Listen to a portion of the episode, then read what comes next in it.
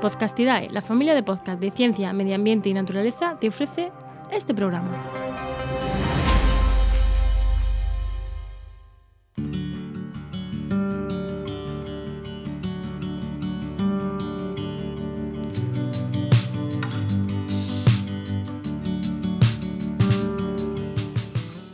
Nuestros océanos, con sus movimientos y con su biodiversidad, son una grande y poderosa fuente de energía.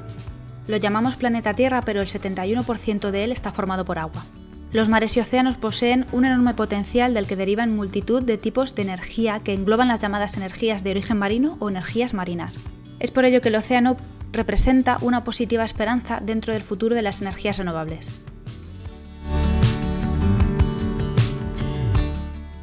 Estás escuchando con GDGEO, un podcast de eficiencia energética, energías renovables y toda la parte de la ingeniería que se ocupa del cuidado del planeta.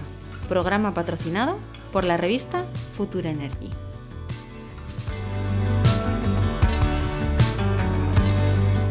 Padrinos de este espacio, Future Energy, la revista de eficiencia, proyectos y actualidad energética. Recordamos que es de ámbito internacional y que sus publicaciones se divulgan en dos idiomas, inglés y español. Todos sus artículos están disponibles en su página www.futureenergyweb.es.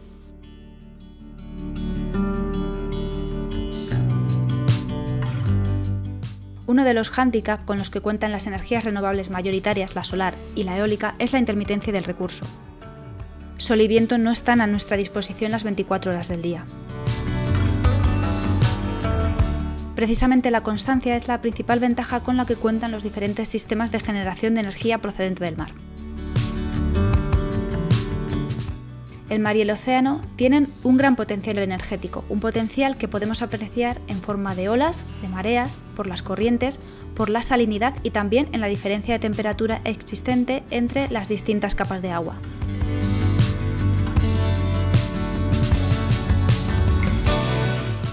Gestionando todos estos factores tendremos diferentes formas de generación energética.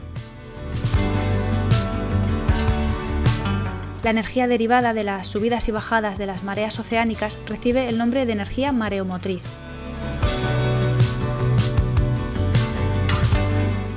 Esta tecnología centra su funcionamiento en el almacenamiento de agua. Se construye un embalse formado por un dique y unas compuertas las cuales permiten la entrada del caudal de agua procedente del mar. Cuando la marea sube se abren las compuertas y se deja pasar el agua a este embalse hasta que éste llega a su ocupación máxima. Cuando esto ocurre se cierra el dique y el agua almacenada se retiene para que el nivel del mar vaya bajando de forma natural, hasta conseguir una gran diferencia de nivel entre el mar y el agua almacenada en el embalse. Esta altura se aprovecha para hacer pasar el agua por las turbinas con su caída y generar así electricidad. El IDAE, el Instituto para la Diversificación y Ahorro de la Energía, fija en 5 metros la diferencia óptima entre los niveles del mar bajo y el embalse para que esta generación sea eficiente. También conocida como la energía térmica del mar, la energía de nombre maremotérmica basa su generación en la diferencia de temperaturas entre el fondo marino y la superficie. Es un tipo de energía renovable que utiliza las diferencias térmicas entre las aguas oceánicas más profundas, que son más frías, y las superficiales, que son más cálidas, para mover una máquina térmica.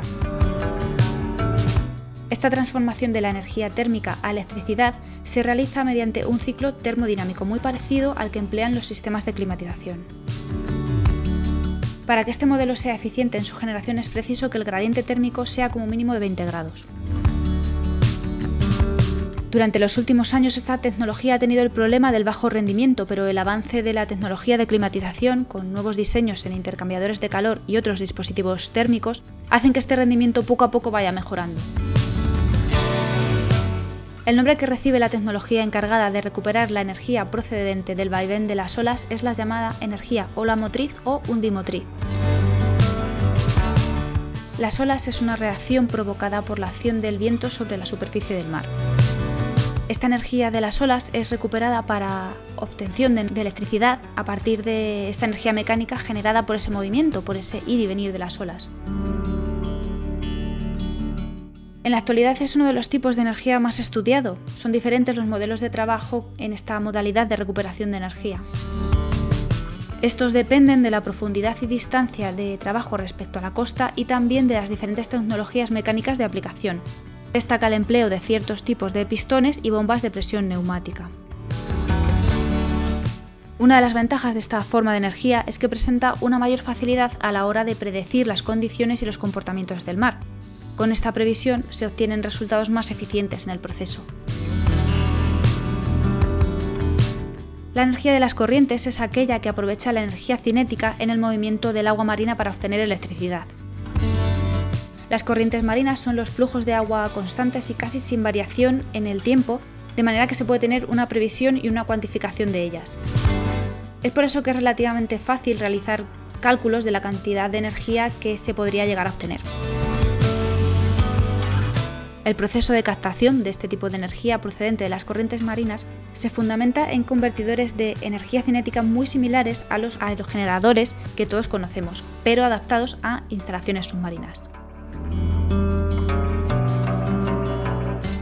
Por último tenemos la energía del gradiente salino, también llamada energía azul o potencia o presión osmótica.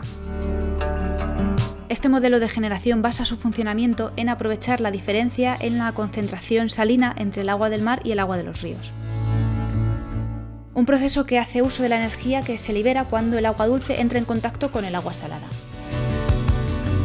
Cuando un río muere en el mar, la diferencia de salinidad entre estas dos masas de agua se puede aprovechar como energía renovable. Hay diferentes técnicas para producir esta energía, pero la más básica y más sencilla de entender es la siguiente. Se precisan dos tanques de agua, uno con agua dulce y otro con agua salada.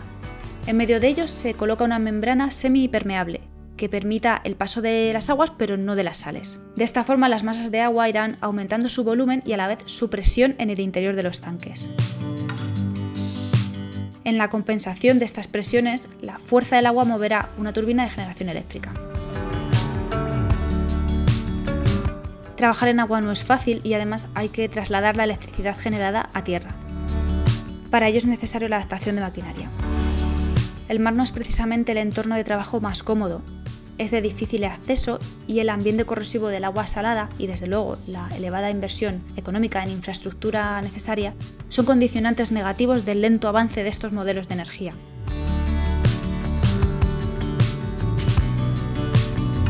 Y con esta sensación de océano, de verano y del sonido de las olas del mar, espero que os quedéis con más ganas de ingeniería, más ganas de arquitectura, más ganas de climatización y más ganas de eficiencia energética, porque con GDGO se despide hasta septiembre.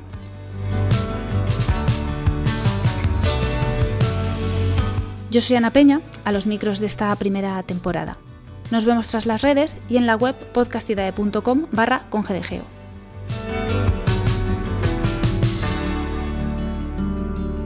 Espero que tengáis un verano amable y eficiente.